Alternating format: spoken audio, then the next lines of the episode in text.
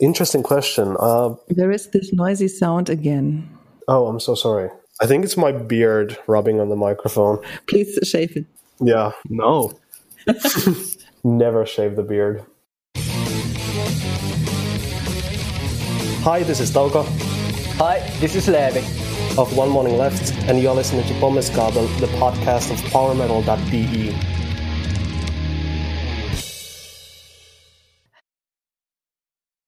Before we start with the episode, a quick call to action. We are happy and proud that Empirican chose us as one of the top 10 podcasts in Europe and nominated us for the Empirican Next Generation voting. Now we need your help. Please go to our show notes, click on the link to Empirican and vote for us. You can vote once per day until May 23rd. So whenever you think about us, leave us another vote, please. Thanks for your help. An unsere deutschen Zuhörer. Diese Folge ist einmal mehr in englischer Sprache, weil unsere Gäste aus dem wunderschönen und leider viel zu weit entfernten Finnland kommen. Ich wünsche euch trotzdem ganz, ganz viel Spaß damit. Oh, that was nice, Marcel. he just said that Finland is a beautiful country, but it's far away, too far away from us. Wow. Yeah, Poetic. right. Thank you. Hello and welcome to another episode of the Pommesgabel podcast, the podcast of Power Metal DE. Um, you already heard Marcel uh, speaking the introduction. He just said that this podcast episode is in English only because we have guests from Finland. Hello, Levi and Toko from One Morning Left. How are you? Hi, Hi. Oh, we're good. We're fantastic. I'm good. How you doing? I'm very fine, thank you very much. What about you, Pia? Um, yeah, I wrote down so many questions for this podcast that I'm a little bit, I don't know. I'm very curious about this episode, to be honest. Bamboozled? Maybe? I'm, I'm sure it'll be fine. Yes. Hope so.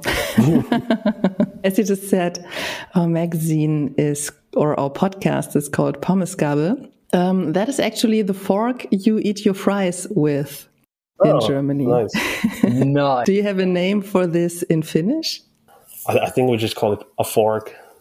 Yeah, mm-hmm. Or of course. it's just, you know, any kind of fork. We're not too picky with our fry utensils. But we also use this for the metal horns because this Pommesgabel actually looks like the metal horns. How do you call them in Finland? I think we just say heavy merkki, which means the, the heavy metal hand signal. Whoa. That's pretty much it. Yeah. Yes. Um, I tried to find out something about the band One Morning Left and about you, and that's pretty hard to be honest. So please introduce yourselves. Who are you and what are you doing in the band? I could answer that about you, but yeah, it makes more sense when you introduce yourself. All right, we can try it. Levi, do you want to go first? All right. My name is Levi, as you say in Finnish and not with an English accent. My name is Levi, and I do the clean vocals and some guitaring. A lot of guitaring, I'd say. Oh, all right. I, I do guitaring. Let's say Yeah. I play the do that. guitar, an instrument called guitar, in one morning left.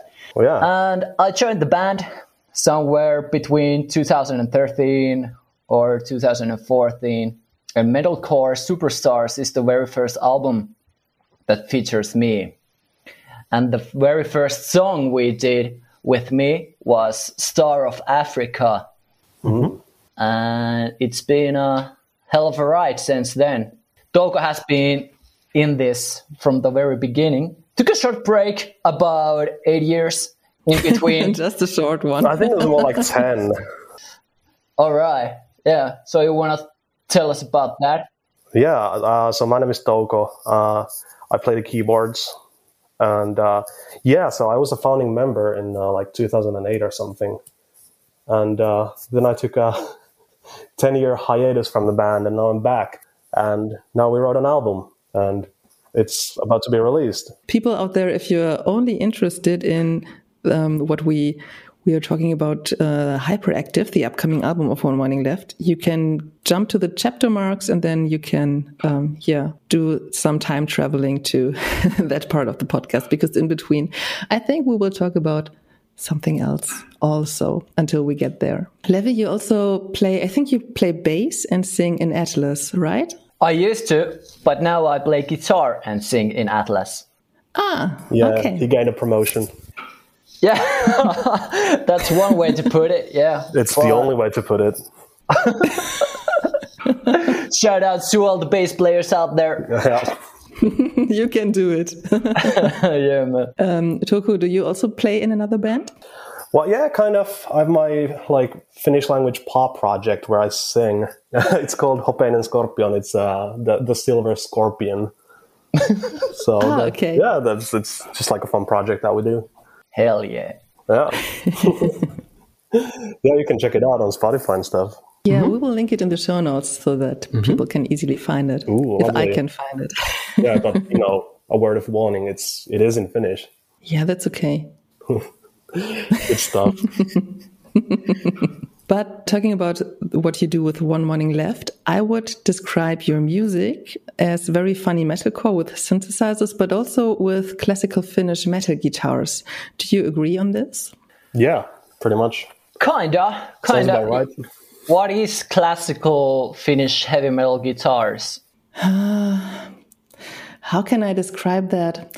Um, when I listen to the song Heavy Metal Finland, there is, I think in the second strophe, there is this guitar solo. And I was like, okay, this is definitely a band from Finland. And I was right with that. So I don't know. It's a, it's a very typical sound that I only know from Finnish metal bands. That is awesome. Yeah. Well, I mean, we're glad to hear that. Yeah, thank you. We are very proud to, you know, represent our home country. So that's just a good thing. Yeah, we love Finland. So Yeah. if if we can put it out there by playing guitar and people will recognize it as coming from Finland, I think I take it as a compliment. Definitely. I guess it makes sense because I mean, all of us have been listening to a lot of Finnish metal music, like growing up. So you know, it, it all makes sense. I also told this in an earlier episode of this podcast. In the very first years that I listened to metal, I was only listening to bands from Finland. So I listened to Nightwish, Stratovarius, Sonata Arctica, Children of Bodom. Oh, yeah. So Nice. maybe I recognized that sound in your music as well because of that. The good old Alright. ones. Yeah. Yes. yeah, listening to your music is fun, but in the lyrics, you're dealing also with topics like depression and self improvement and becoming the best version of yourself.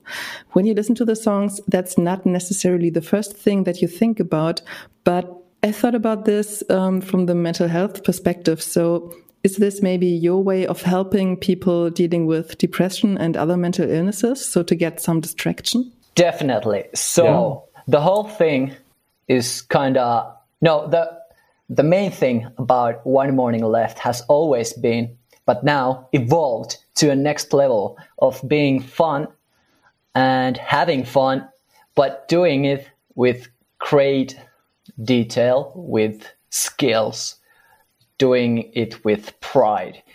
You know we're going some changing of genres, mixing up genres like like metal and Euro dance, synth wave, retro wave. I mean, all that dubstep, all that fun stuff. Gangster rap. Oh hell yeah, from the nineties. But, but Schlager. but you know, we're from Finland, and the most of the time of the year, it's dark, it's cold, it's it's made its mark on our flesh, so to speak, or our souls, or whatever. And I think it's a it's a thing that I'm talking about depression, especially, and being uh, addicted to substances or something like that. It's a very Finnish thing, common in Finland, so to speak. So I think the way we handle it through our music is a good way for anyone dealing with the same kind of stuff to, you know, feel connected or find the funny side of things. Yeah, I guess it's just our way of um, dealing with these issues. Yeah, man. Yeah, that was um, going to be my next question. Is making music, especially music like this, also a kind of therapy for you? It's It- it is. absolutely a therapy. Yeah. Yeah, man. Have you ever ever heard as fun song as Ruby Dragon? Yeah, I, I read about the the story behind it. Yeah, that was my It's a it's one of the most darkest, you know, lyric wise or inspiration wise in lyrics. But the song itself is a opera. It's a heavy metal opera with all the all the 80s cl- cliches and Yeah, you know, pretty much. big intros, stadium drums, and all that. And is the ruby dragon kind of um, the metaphor for an ant boss? No, the Ruby Dragon is more of an, a, a metaphor for like a better version of yourself. Ah, okay. So something you want to reach. Yeah, so like it's it's about like finding your inner strength. The original title of Ruby Dragon was something like "The Eternal Shadows of Ruby Dragon." Uh, confronting the Emerald Dragon, or something like that. It's, it was, you know, we, we had to cut it down. The, the, the title Ruby Dragon is a director's cut. So can we expect an extended version of the song? or part two, yeah. continuum. Yeah, we could do a part two, just for you. That would be great. I would appreciate that. All right, we'll we'll we'll see what we can do. Yeah. But yeah, Levi, this is not a real question, but I just wanted to say that um, it's always great to see you on stage because you are a person who spreads a lot of positivity and one can see that you're really having fun on stage. And um, as I also read, um, you were bullied in your childhood, so it's very great to see that you transport not bad things on stage or ag- aggression or something like this, but all this positivity. That's really cool. That's really great to see. Thank you. So if I can open up a little bit, is that okay? Yeah, of course. Yeah. That's not the first time I've I've heard that, but I'm thankful for your kind of words. But the the things I do on stage are, you know, they are really truthful. I show what I'm feeling, like honest, honest fun, honest energy. There's no other place that I can be like that. So I appreciate the live shows. I want to give out as much energy to the people coming there as I wish to have energy back. You know, equal exchange. Exchange. I want to spread out some good energy. That's it. And um, what kind of energy and connection do you feel during live shows? Can you explain it? I have some hashtags if you want to hear. yeah, sure. Hashtag mayhem. Hashtag equal exchange. Hmm, that's a good one. Yeah, yeah, man. Patent pending. uh, hashtag. You know, it's just somewhere between violence and good times. I, I don't know. It's just it's a it's a feeling I can't describe in words. Hmm. Maybe also opening up or showing, yeah, the true self. I guess so. Yeah. I mean, yeah, definitely. Like you are kind of naked on that stage. Like that. That is what it is. Hmm. Like you're up there and like everybody's looking at you. I mean, it's it's definitely like you have to be able to open up. Naked, not literally. No, not literally, but you know, like emotionally naked. Naked, not yet. So come to our shows in German. But you did shows with these onesies. I don't know if they're also called onesies in English or Finnish. These um, one piece overall things. So they are quite tight. So they are almost like the person is naked, I guess. Hmm. That's a good one. I'm I'm I'm writing that down. You can expect us to wear tights in our next shows. Yeah, I, I'm- I'm messaging our manager at the moment. Yeah, Please hold proper on. 80s style. Yeah, onesies, skin tight onesies, pink, green, yellow. All right, I'm done. Let's get back to business. Pretty much just like Manowar style. But without leather and and fury. Hmm. It's a little known fact that Manowar invented men. Carry on. Now that we are already speaking about live shows, how much do you miss being on stage? So much. Hmm. so fucking much. It's the main reason I'm doing this. I miss it so much. I don't miss it as much. Oh, oh, oh wow. You're okay. definitely missing more than I do. Oh, oh, yeah. You want to talk about that?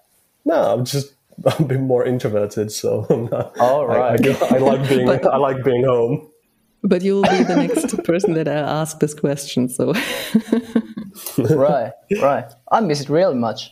It's like the one morning left shows. I think there's kind of a trance to it, you know, a Yeah, state of mind that you really don't know what you're doing, but what you are doing is awesome, and e- everyone is usually loving it. So, Yeah, it's like a Gigi D'Agostino concert.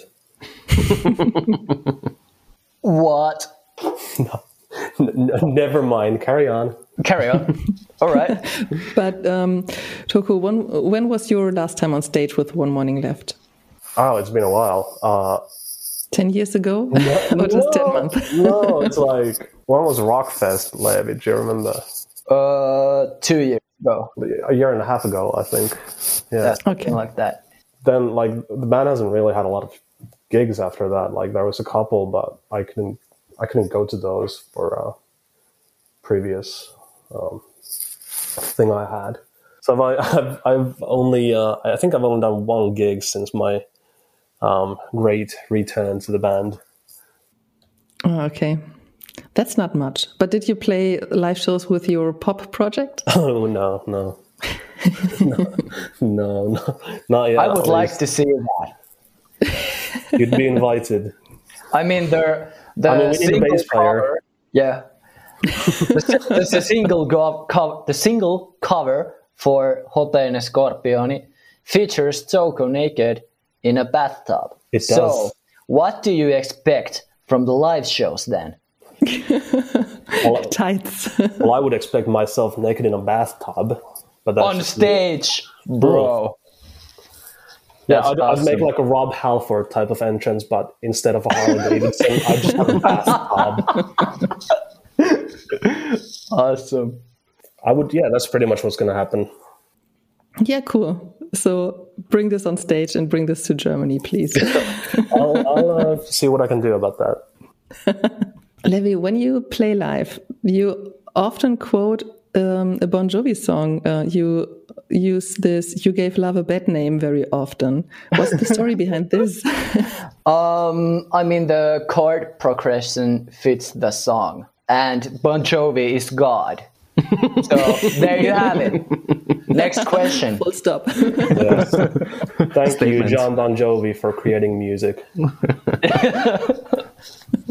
It's a good song. For inviting happiness. Yes. All right. Where would we be without John Bon Jovi? Nowhere. Nowhere. It will be a very sad world. Yes, indeed. It will. So, um, One Morning Left already exists since 2008, but you've been through a couple of lineup changes, right? yeah. Up to you. Please tell us more about this. Oh well, I mean, it was a bit windy at the in the beginning. uh, people were kind of. Uh, I I would say that the band was kind of like finding its feet still, and like honestly, it seems like only now we've arrived at a kind of a, like a set lineup.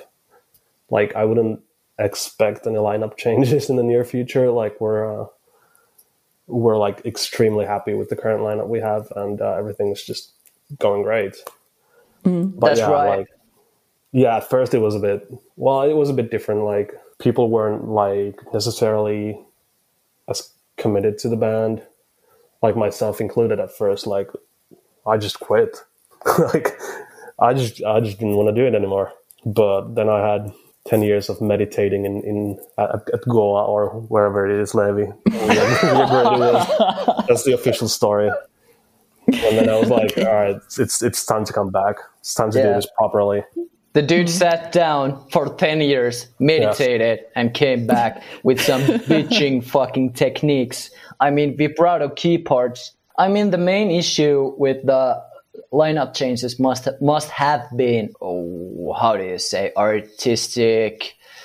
Differences. Yeah, yeah. But I think now during the making of Hyperactive, our brand spanking new, absolutely delight of an album, we found an sound bank, so to speak, for us to create from. And everyone is loving it. Yeah, I think for the first time the band has a lineup that everybody is pushing to the same direction. Mm. Like it's it's really working at the moment. Can you maybe tell us how the band started? What was the idea? Was it just yeah, let's do some music together, or what was the idea? I I think it was just Mikko just wanting to do stuff. That was pretty much it. Like he's Mika, the the vocalist. He's been the driving force of the band like the entire time, pretty much. I wasn't there at the very beginning. I, I joined like maybe like two months after like the band was initially formed. But I I'm pretty sure it was just just Mika just like asking people to join his band. That's pretty much what happened. Uh, I, I, think he just had like an idea in mind of what he wanted to do, and uh, he just wanted people who could execute it with him. Mm-hmm. And do you know what the what's the meaning behind the band name? Absolutely no idea. I, I think it was the band's first drummer who came up with it, but he quit like three months after the, the forming of the he band. came, he dropped the band name, and then he disappeared. yeah. I, uh, so the story goes this way: it was everything was fine until somebody brought a keyboard. somebody. It was. It wasn't actually me. It was our former bass player Teemu who brought the brought the keyboard. Okay. Okay. Wait, no, he was playing the guitar at that time, and I was playing the bass. I don't even remember. It's all it's all so long ago. No, it's just like yeah, he, he didn't he didn't enjoy the keyboard and left. And uh, I, I I I guess we never found out about the meaning. Could be anything. During our Twitch stream, acoustic Twitch stream, with all other action going on last summer, Mixu told us the meaning, and it's something like appreciating the moment you're in like oh, okay. living uh, nice. living humbly but as that there would be only one morning left so once again a funny name but with a deep meaning mm. that's yeah. kind kind of our where our music is it's, yeah, i guess it's like it's, it's fun light-hearted like yeah it's like fun and light-hearted music and with a deep meaning Mm, true. You already said that now there is kind of a steady lineup, you think. Um, how is the band different now from like it was back then? Uh, it's a, it's a bit more professional, I would say. like we actually like like we have a clear plan of what we're doing, and it's not just like trying to live a live like a rock star. Mm, okay. and will the story of the panda and the penguin continue? Oh, I don't know. I don't know. You'll you're gonna have to ask Mixu about that. I've I've no idea where that thing came from. But I mean, we're singing about dragons now. So if you have panda and a penguin and some fucking epic dragons, which one are you going to sing of? Yeah, but maybe I think the panda loves the penguin and the other way around. So maybe the children of them are dragons? Does it make any sense? Wow. I'm loving that. All right. I'm writing this up. Yeah, we're we're, we're stealing that one. Yeah. I'm messaging my manager at the moment. Please hold up. None of you has been part of the Breed Teens and the Our Cineration albums, right? No. Nope. Okay. So it doesn't make so much sense to ask you about these albums, but what are your thoughts about these albums and what are your favorite songs? I mean, I was a fan of the band during Panda Heart Penguin and Breed Teens. And I loved the Breed Teens album. But now that I'm in the band and I'm creating some way more more beautiful, more professional stuff, I think we're evolved from that stage to a whole nother level. And I look at them as, uh, as, as the band's history. I think it's very natural for a band to be and it's very healthy for the band to be super hyped about the upcoming stuff more than that was made way back. I mean, no no band ever promotes its upcoming album like, yeah, it's cool, but our second album was the best. Like, like you know what I'm saying, It's, right? it's always the first demo. Yeah, the first demo was the best. But oh yeah, uh, for me, I love Epic Fail. I love uh, Hey Yo, Let's Play Tycoon. That song has a very nice chorus. Yes, sir. Shout out to Tompa. Uh, Reetu in the house. He is in the house. Yeah, video that's is that's a awesome. live banger. I mean, when you come to our show and that song hits up, it's just it's just good times, dancing. Yeah, and um, you name so many great bands in that song. Oh yeah. So the lyrics are about, I think most of the time you just uh, say band names of other metalcore bands. yeah, it's one of those songs. Yeah. yeah. So, so have you done the lyrics for the new song? No, let's just you know list out some fucking band names, Yep. and that's how Reetu was made. Yeah, it wasn't even the first time we did that. okay, tell us more. BD Leftovers also has the exact same thing. It's just band names from the Panda Heart Penguin album. Ah, okay. So what are your favorites on the Breteens and um, the Cineration albums? Uh, Breateen is probably Hey Yo, Let's Play Tycoon. Uh, my Cineration, I don't remember what songs are on that album. um, I don't. I don't think I've listened to that album to be honest. Ah, okay. so maybe you will have to um, to do that to be able to play some of the songs live, if you still do that. I don't think we play any songs from that album live, to be honest. Yeah, that's not gonna happen. If there's like one song from the album that has been sticking around for a couple of years, but and it's "Game of Drinking," which Oh, is yeah. another live banger. Oh yeah, well that one's my favorite. Then we have a new drinking song on the new album. So Ah, the Sinners Are yeah, Winners. as soon as I winners, it is. A, it Winners is a are drinking song. winners.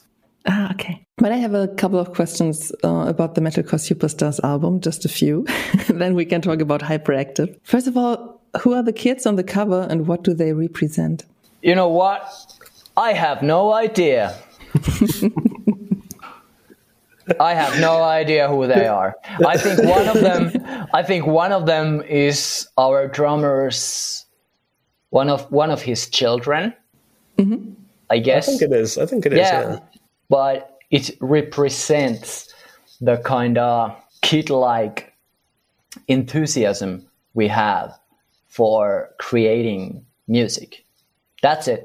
And the kind of a childish way to look at your, you know, w- when you're a kid, you look up to all these dudes like Motley Crue and all these, you know, old school rock stars that lived like rock stars. But when you grow up, you grow past that.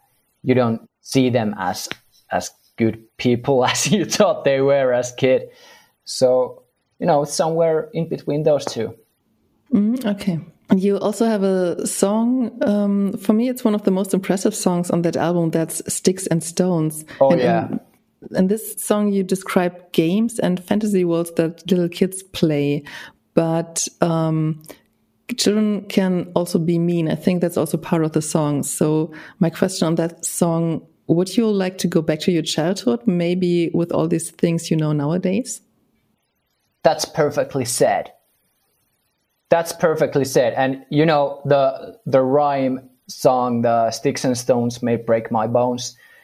It's kind of uh kind of about my you know uh, being bullied at school when I was a kid. I created the lyrics remembering all the good times I had with my little brother growing up, and it's uh I'm a bit touchy feely about that. So sorry, I'm Yeah, take your time. It's all good. And if you don't want to talk about it, just tell us. That's also fine. No, no, no. It's a it's a good thing. It's it, this is a good feeling, but it's uh it's about that. It's about you know we grow up and you kind of grow apart. I guess that's one way. Drift apart, grow apart, something like that. You don't have as much free time as you had as a kid, and it's just carefree. You know, it's carefree times. It's it's stress free. No anxiety, no depression. It's just good times with your little brother. You know, playing. That's it. And would you like to go back to these days sometimes, or maybe also with what you know now about life or how life will be for you in the future? Oh, definitely. Yeah. Uh, not all the time, but there are some days for everyone in the Western countries that the stress is just too much to take and you would like to be a child again, you know, mm-hmm. carefree, not to stress about money or social status. Mm-hmm. How well your songs are streaming, kind of stuff like that. In Germany, we say that when you grow up, the monsters from under your bed, they move into your mailbox. wow, that's mm. good. Mm. yeah, That's good. I think that fits pretty well. It It's fits very scary. perfectly. Thank you. As I already said, Heavy Metal Finland for me is a good example for the typical Finnish guitars or guitar parts in your songs. So mm, you already mentioned some bands, but are there also some metal bands from Finland that influence your music? Children of Bodom, Yep, definitely. definitely. Like without Alexi Laiho, I wouldn't be playing stuff I play today. He was a childhood hero of mine. Like that's that's number one. And him, you can definitely hear some of that in in the upcoming stuff. Touko, how about you? Well, I was I was also a huge Children of Bodom fan. Because of Janne or because of Alexi? I, I think it was just the band, but I mean Alexi mostly. I mean, obviously, like Jan is a fantastic keyboard player, but I've never been that interested in like the like the virtuosity. Like for like instrumentalists, it's always been more about the songwriting. Even though, well, the, the band was full of virtuosos, like they were all masters of their instrument they also were like fantastic songwriters. Definitely a huge influence to me. Uh, Nightwish also, I, I was a huge fan as a kid. Uh, Tuomas Holopainen was a was a big influence for me. Yeah, a really good songwriter as well. yeah, definitely. Yeah, for me, it's always been I've always been more uh, interested in uh, in the songwriting process rather than the uh, you know being very good at the instrument part, which is obviously like very important and impressive, but just doesn't really do it for me. How was it for you when the news came up that Alexi Laiho died by the end of 2020? Devastating. Yeah, end of an era. He was the the last last rock star of Finland in the near history. Kinda. yeah, I was I was devastated. Yeah, me too. Um, because I listened to a lot of Children of Bodom stuff, and the band, ob- obviously not the band members, but the music was always there for me. And I, even though I listened to other music later, I always had some moments when I thought, okay, let's listen to Children of Bodom now. And then, yeah, this message came, and I was like, wow, that it can be. I couldn't believe it in the beginning. So yeah, Yeah, like devastating describes it good. yeah, that was the first idea. Like I just I, I thought it was a joke. Mm. A bad joke. one, obviously. Yeah, but yeah, may he rest in peace. Uh, he's very much missed. Yes. But let's go to some more funny Yeah, questions. yeah. Yes. because yeah, this this podcast became a bit like your music. Um, fun in the beginning, but now we're going to this deeper topics somehow. Yeah. But I prepared some more funny questions also. So um, there's a really funny video for the You're Dead Let's Disco Yes. song. Where was that filmed? It's also on a ship, right? So I've studied maritime. I'm a sailor. Ah, okay. Yeah, and it was my it was it was the boat I lived in and worked in at the moment.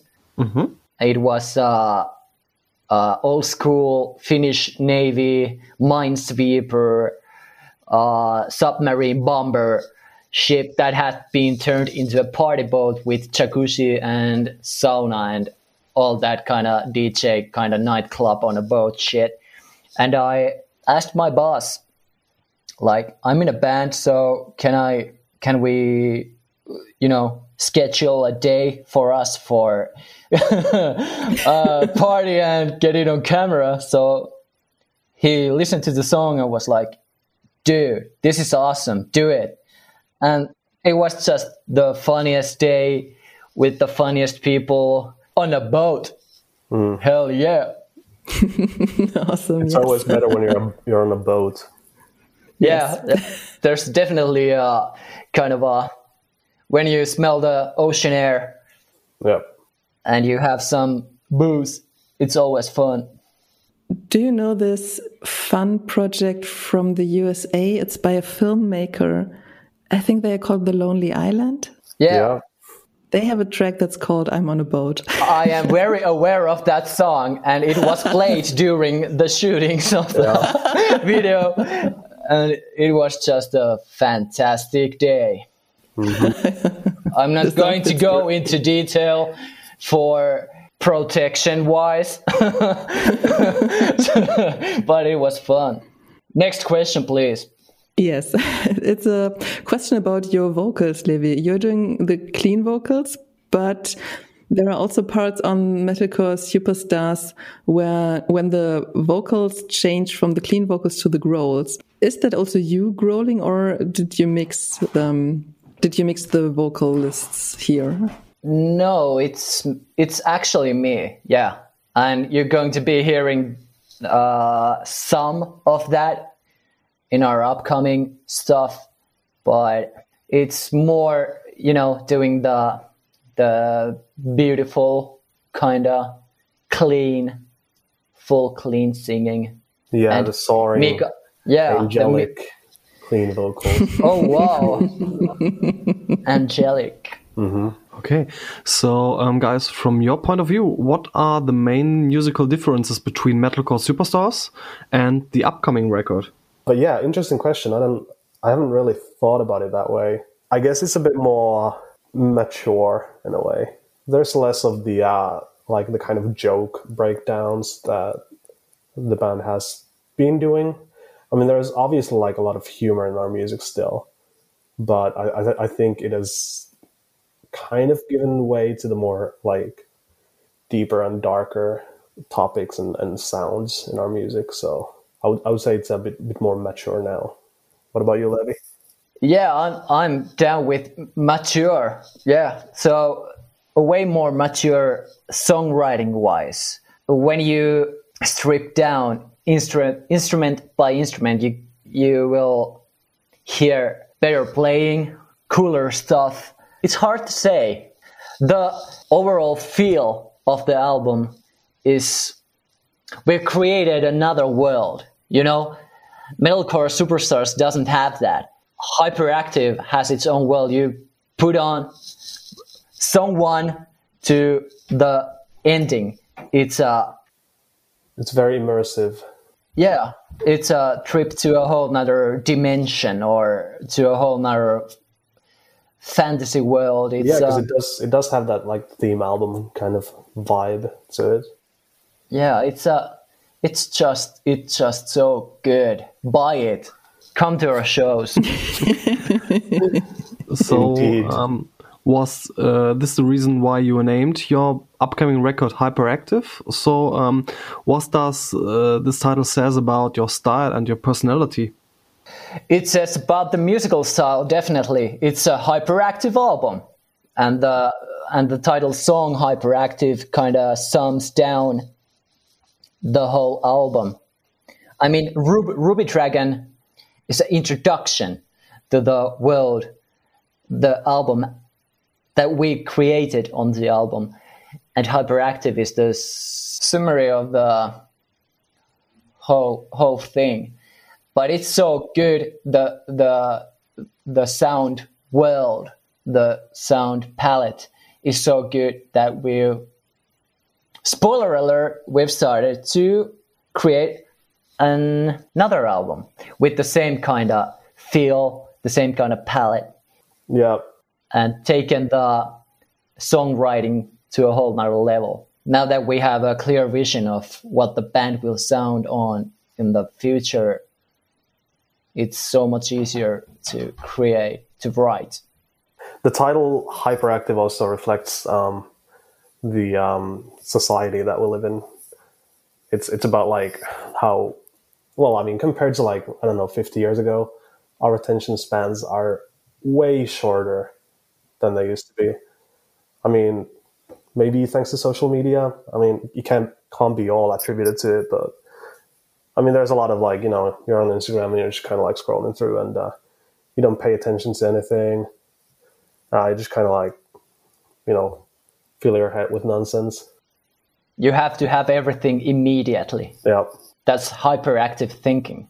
And that's what we're kind of, we're sort of criticizing. I don't know. Yeah, like, criticizing. analyzing. yeah.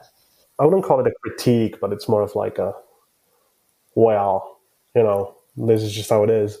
Yeah, I, I mean, the social media and internet has given us so much during the years at the moment, but at the same time, it's destructive, it's addicting, it's all that, and we're kind of uh, singing about finding the golden midway to kind of kind of keep the good things, but say bye bye to the bad things. I listened to the album once, so I got the promo copy today. Uh, didn't have so much time to listen to it beforehand, but um, I also heard that hyperactive you think um, that you disconnect from this fast world or think about disconnection. Yep. So is this the new way of rebellion, disconnecting from the internet from time to time or from this fast world from time to time? Yeah, it's like you're seeing your friends and you're saying like, yeah, I think I'm gonna close my phone for a week and everyone loses their shit.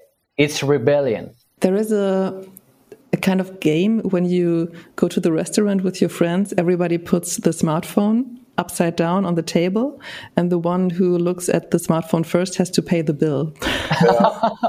Nice. I think we should all be doing that. Mm. Mm. Especially when we meet in person. So nowadays it's very good that we have internet that we can at the moment- connect. yeah, at the moment it's fantastic. Yeah, but when we can meet in person, then yeah, we should put the smartphone away. Yeah. Do you have a strategy for disconnecting from yeah from everyday life or from this fast world sometimes? Um, I do. Um, my spouse and I just kind of cook.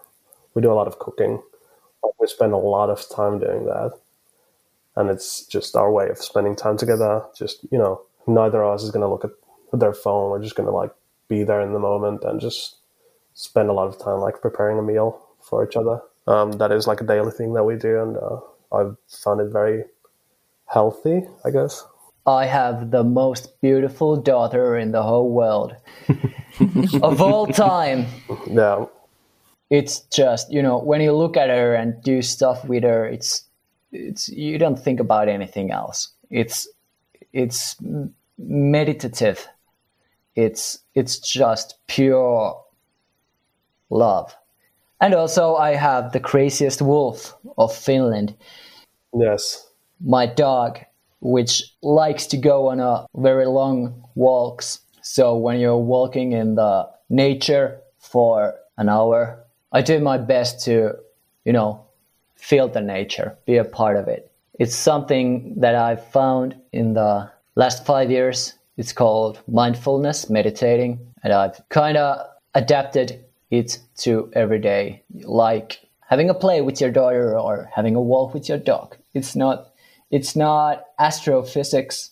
It's very simple things doing with great patience. Just pay attention to what you're doing. So, Pia, how do you could disconnect? Mm, I think I'm not so addicted to all this stuff, so I can.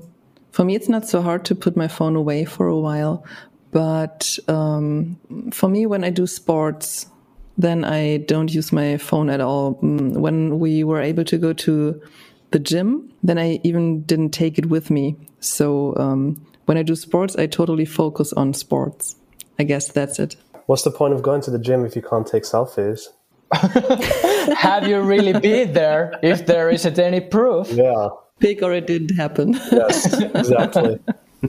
So, guys, uh, let's talk about your three singles you will release uh, Neon Highway, uh, Ruby Dragon, and Sinners Are Winners. Do these singles representing the whole sound of the upcoming rec- record? it's a ruby dragon, not a ruby Ruby- dragon. Ruby Dragon, sorry. Ruby. Ruby has a nice ring to it. Why not? yeah, you're right. yeah, man. Uh, actually, we're releasing or Arising Empire, the very great label we're in, uh, wanted to uh, put out six singles. Yeah. Hmm. Mm-hmm. Mm-hmm. okay. So we're releasing, we released Neon Highway, Ruby Dragon or Ruby Dragon, and Sinners Are Winners. But after that, we're going to be releasing Ruthless Resistance mm-hmm. and Creatures and Downfall.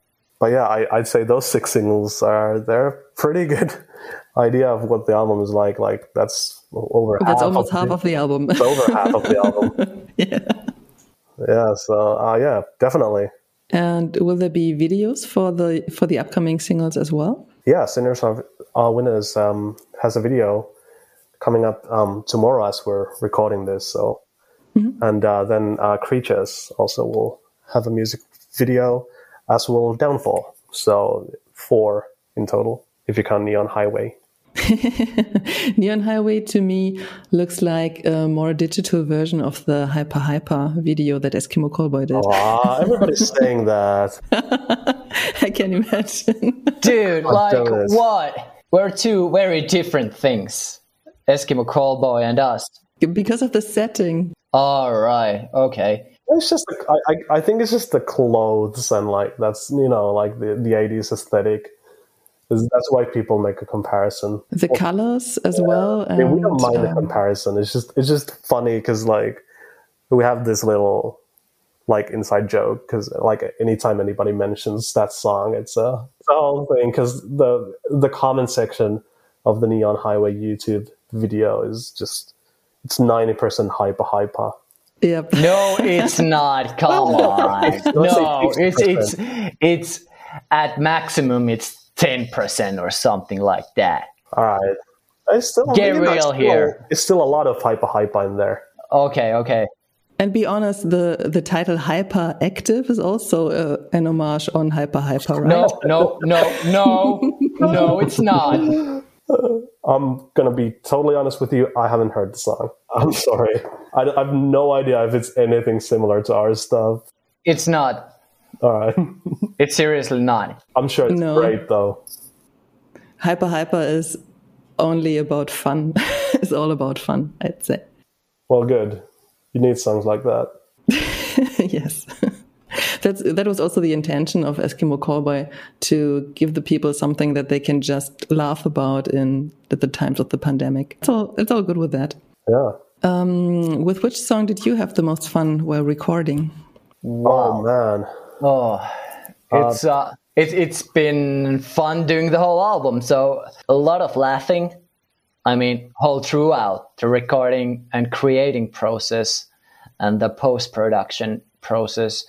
I mean, Downfall was pretty interesting because Mixu has a rap verse in it, and that took a took a bit of time to nail it in the studio.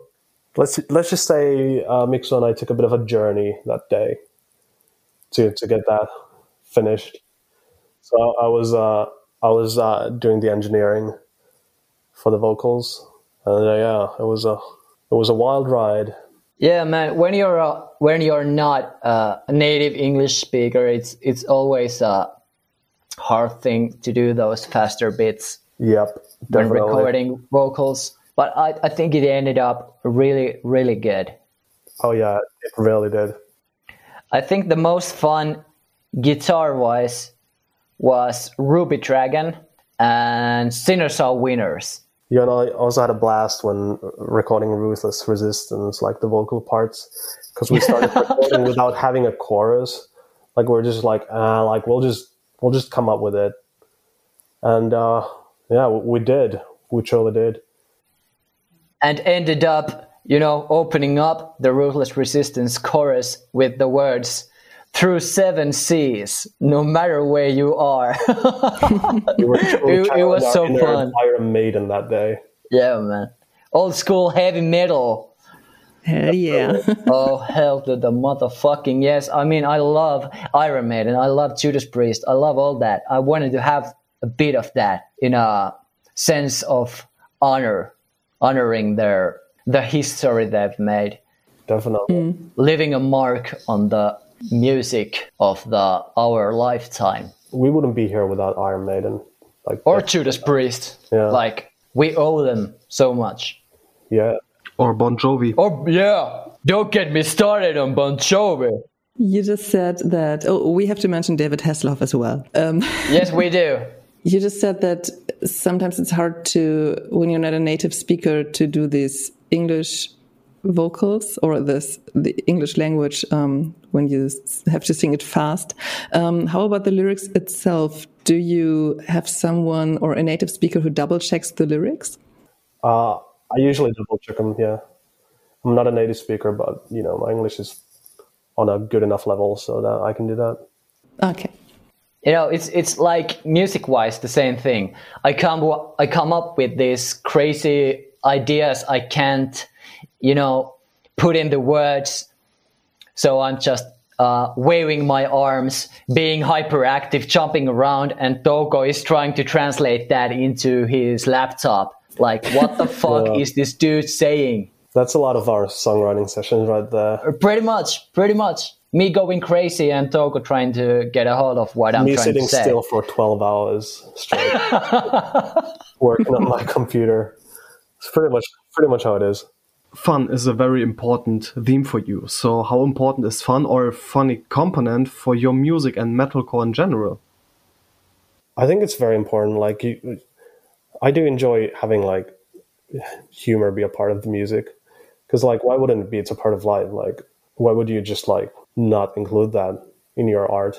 I have a long answer for that. Like a really, really long answer.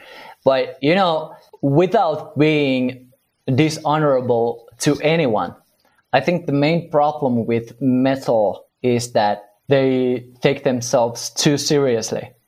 You know, I love like serious stuff. I play in Atlas. It's a serious band. There's no fun in there. It's cold and you're dying and fucking surviving music wise, but for one morning left, it's having that light at the end of a tunnel kind of thing. It's not a joke.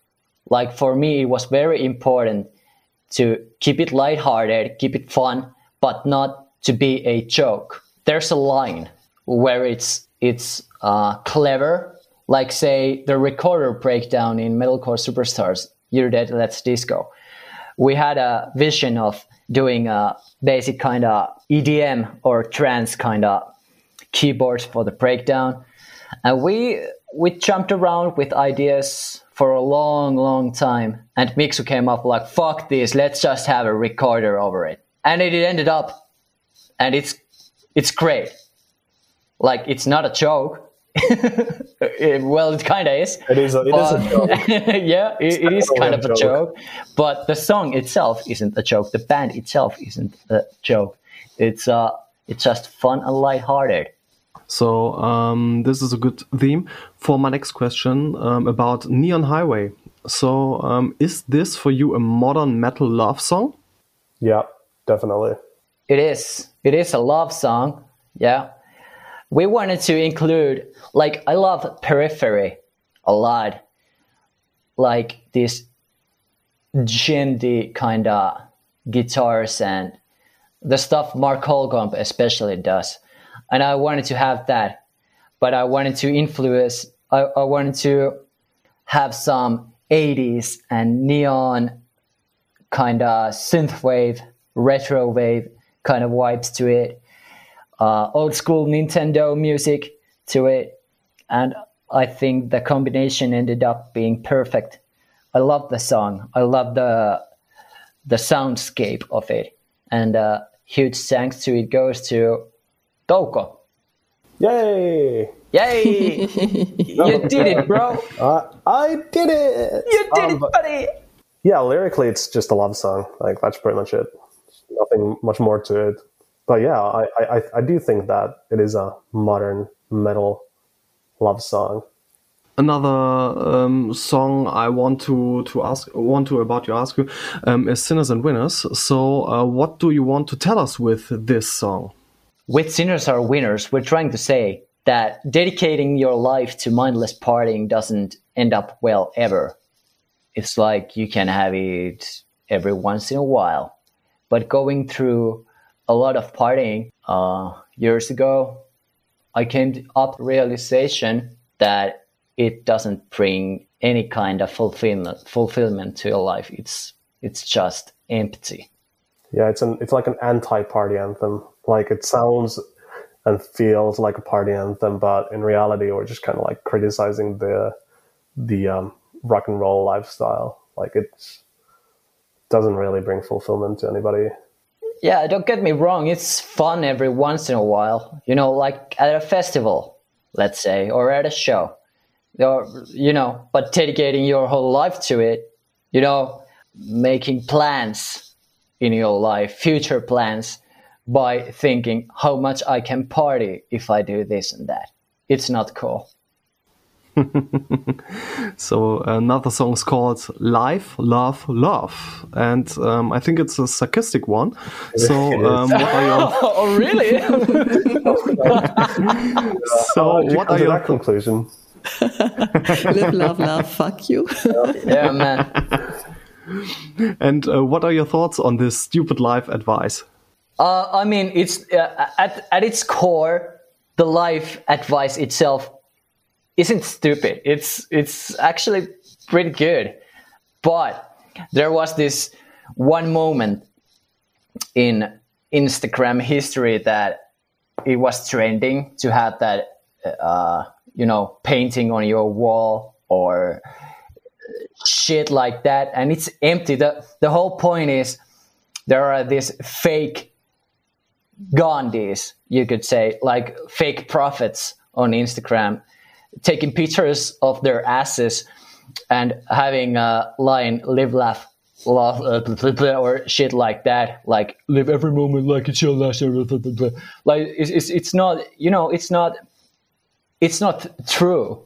It's not the truth. Like they're armoring themselves with this fake truth, and the truth under it is something way more sinister, like making money or I guess it's about people who say a lot without saying anything, really.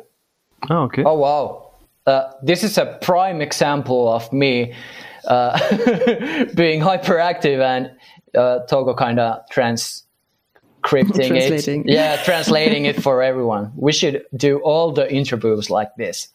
All right, maybe we will. Yeah. In Drowned God, you involved parts that have already been written in 2008, right? Yes, sir. Tell us the story behind that. How did that happen that you involved it in an album that's released in 2021?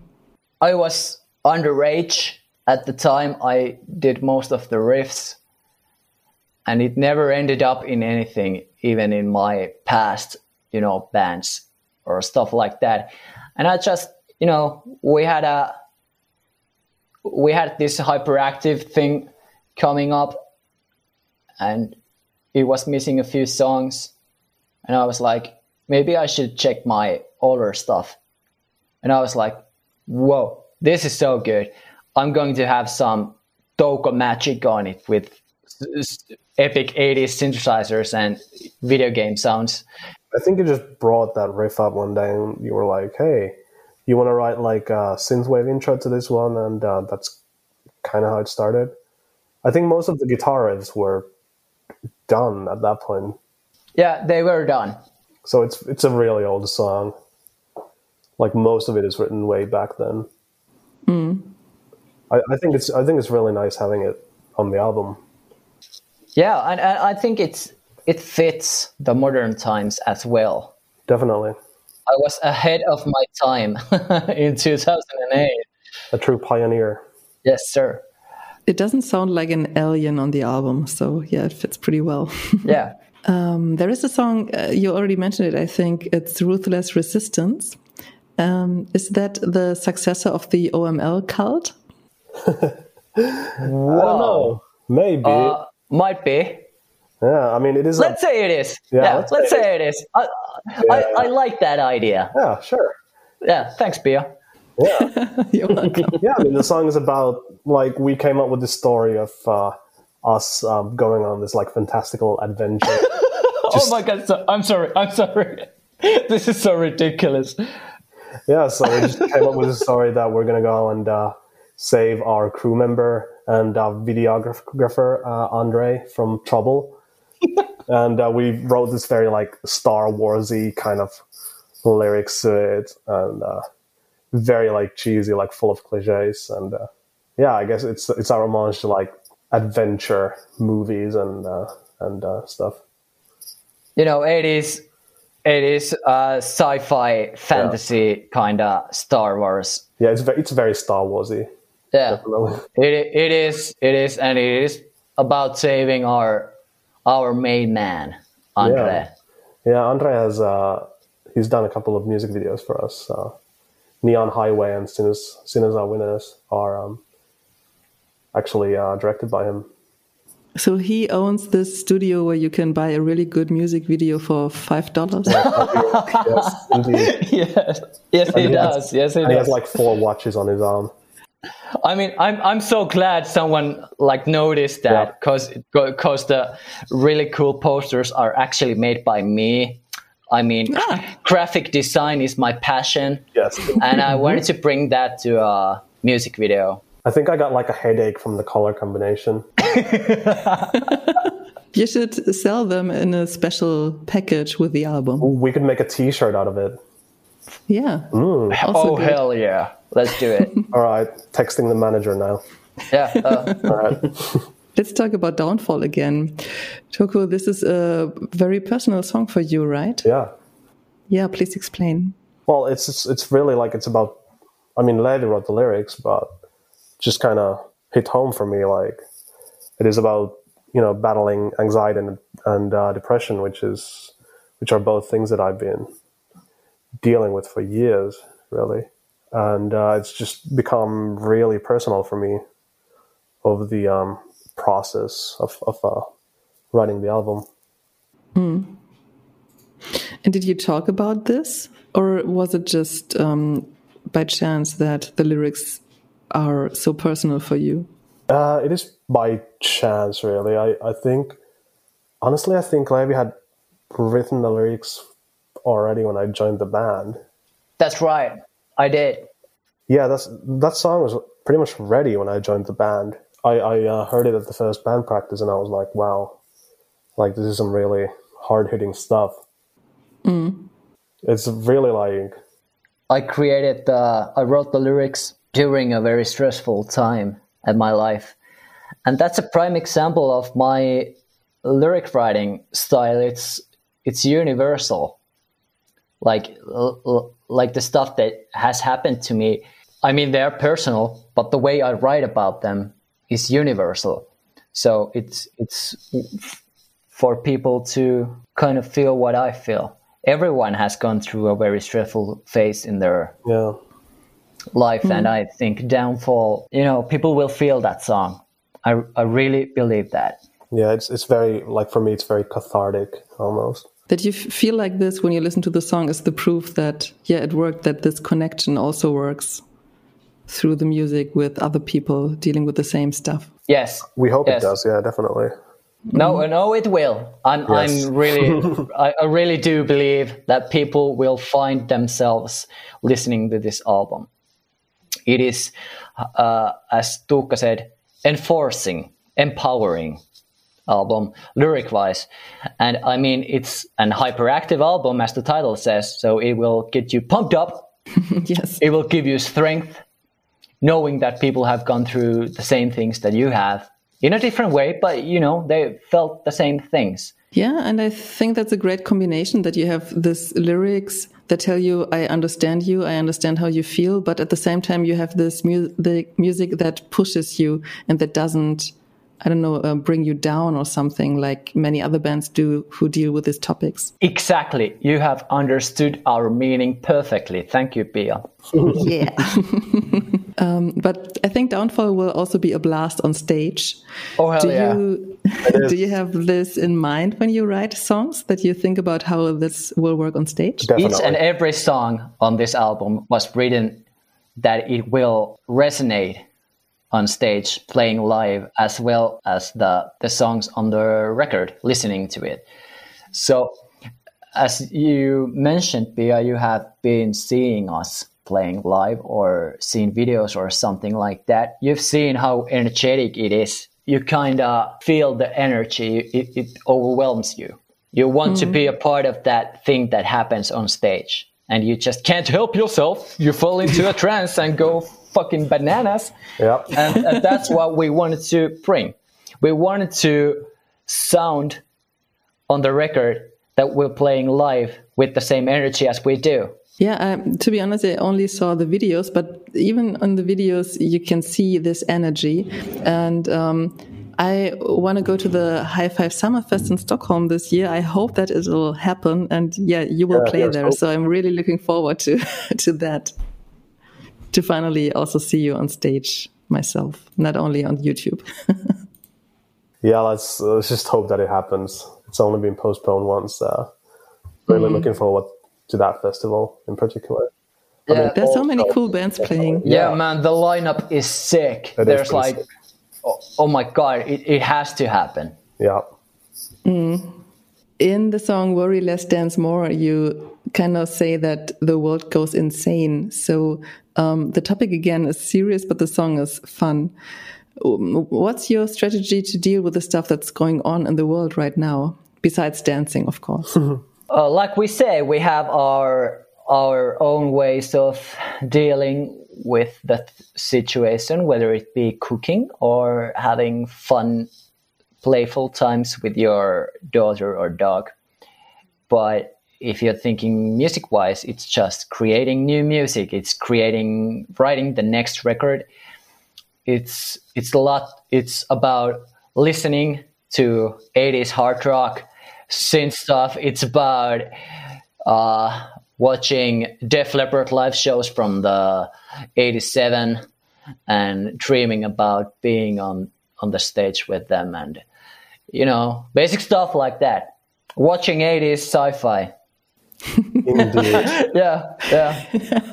I think it's the far better advice for um, coming through life than the live, love, laugh stuff. Worry less, dance more. I like that slogan. yeah mm-hmm. man it's a the song itself is one of those that i i wrote most of the riffs when i was underage years ago yeah, it's an old song as well. but mm, okay. it, it has withstanded time Yeah. being being deep frozen all these years and Yeah. uh, heated Like back to life. Yeah, man, it's so it's so cool. I mean, uh, we had the kind of a bossa nova or kind of that Spain kind of part, the flamenco kind of do da do da yeah. do da do da. We had that, but when Touko added his keyboards to it, it just became. it's insane. It's, pretty just ridiculous what it is, to be honest. Yeah. All right. Is there anything else you want to tell us about the album? it's mind blowing. It's it will change your life. It will it will it will uh, listen while listening to it. You will not remember all this kind of COVID shit that is going on. It will make you. It, it will make you long for live shows. It will make you fall in love with the band. It will make you even more hungrier. What is coming next? Next, it's addicting. It's it's life changing. It's did so fucking good. Yeah, it changed my life too, bro. And it's better than your demo. The first one. Yeah, I'd say. No, no, no, no. The first one is always the best one. But, but, I mean, this, this is one of those. I mean, it's cool, but it's not as cool as our first demo. Yeah, and that's the first press as well. No, it's it's just epic. Yeah, it is. Definitely our best work so far. Uh, That's also uh, what you hear a lot about new albums. but but but what can you say? Of course, it's the best album so far. the next one's going to be better. Yeah, I mean, why would you write new music if it isn't the best stuff you've mm, created so yeah, far? Like, what is the point? Just imagine Metallica going like, "We're releasing a new album, but it's not as good as Master of Puppets." like, why would I buy that? I mean, But it would be honest. Yeah. to be honest, oh, oh, oh, oh, I didn't Totally. say that. You said that. I said that. Yeah, you said that. well, I mean, if you've heard Lulu, then Oof. Let's not go yeah, there. and let's not talk about Lulu. Such a crap. So, what is your favorite Metallica album? Ride the Lightning. Oh, perfect. Thank you. Uh, it's either Master of Puppets or And Justice for All. Oh, okay. I love Jason Newsted. He's a he's a He's not on he's that a album, though. he's on And Justice for All. No, I mean, in theory, he is. No, He's very oh, quiet. Oh, oh, oh, dude. Jason Newsted's performing uh, during the early 90s Metallica is perfect. That circular mosh that he does. Yeah, he is, e- even though he bust his hair, like he had no hair, he was still the center of the stage. He was in the spotlight. He's a beast. Indeed. Now that we already talk about good music, what do you think about Eurodance? We love Next question. Eurodance. Next question, please. no, Eurodance, it's a phase that everyone goes. Some go for it for years, some go for one song and that's it, but it's a phase. yeah, it's everybody has to go through it. You know, there are phases in life like you're born, you know, you're a toddler, you're preteens, Eurodance, puberty, adulthood. it's just one of those things. You have to go through it.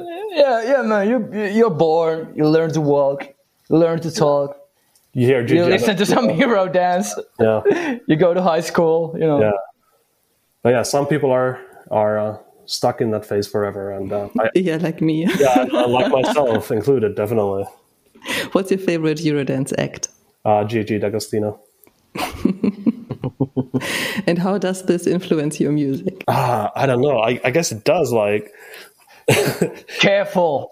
Be very careful what you're saying next. I'm gonna have to ask the manager what to what to answer.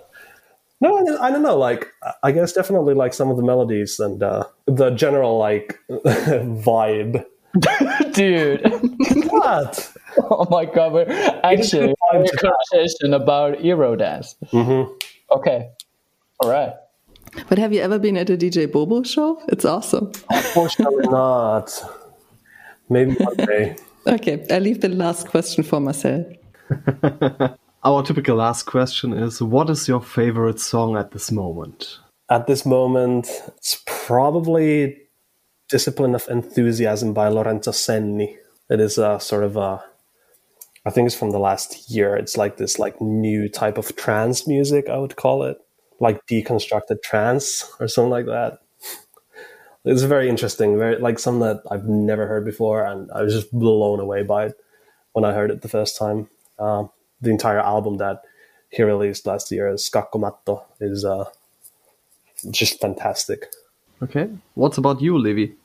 My favorite song at the moment is Rocket by Def Leppard. Fuck everyone. That song is so bitching. It's so it's perfect. It's like it embodies it's the perfect embodiment of 80s stadium rock. Yeah. Rocket by Def Leppard. Ladies and gentlemen, get ready. Get ready to rock. Sophia, what's your favorite song at the moment? Mine is by Adept, and the song is called Rewind the Tape. It's on the last album, Sleepless, and it kind of breaks up this album it changes the style a bit, and it's an homage on the early days of the band as well. So they say, um, "I miss the kids we used to be," and I think that's a very beautiful way to think about yourself in the past. Yeah. Wow. Well, I gotta listen to it now. yeah, do that.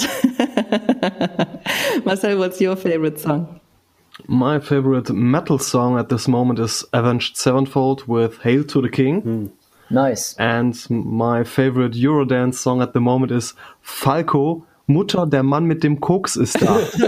You, you have to translate that. How do I how do I find that? I don't I don't know what you just said. I don't know what I'm trying to write here. Yeah. the song's called uh, Mother, the guy with the cocaine is uh, is here. By Falco.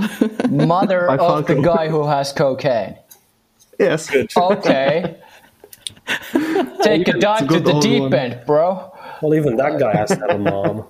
yeah, That's deep. true. That's sad. So, thank you for being here. Thank you for being our guest in this awesome podcast episode about your upcoming album, Hyperactive, and also, yeah, your band history, kind of. Yeah, thank you for having us. It's uh, it's been awesome. It's been great. Thanks. Thank you, guys. Yeah, and for you out there, now that you listen to this podcast, go listen to the songs of Hyperactive that have already been released. Or if you listen to this when the album is already released, listen to it. Um, as the guy said, it's mind blowing, it's life changing. It is the best therapy that you can get in these pandemic times, I guess. So, yeah, thank you for listening. Have a good time and bye bye. Bye. Bye bye.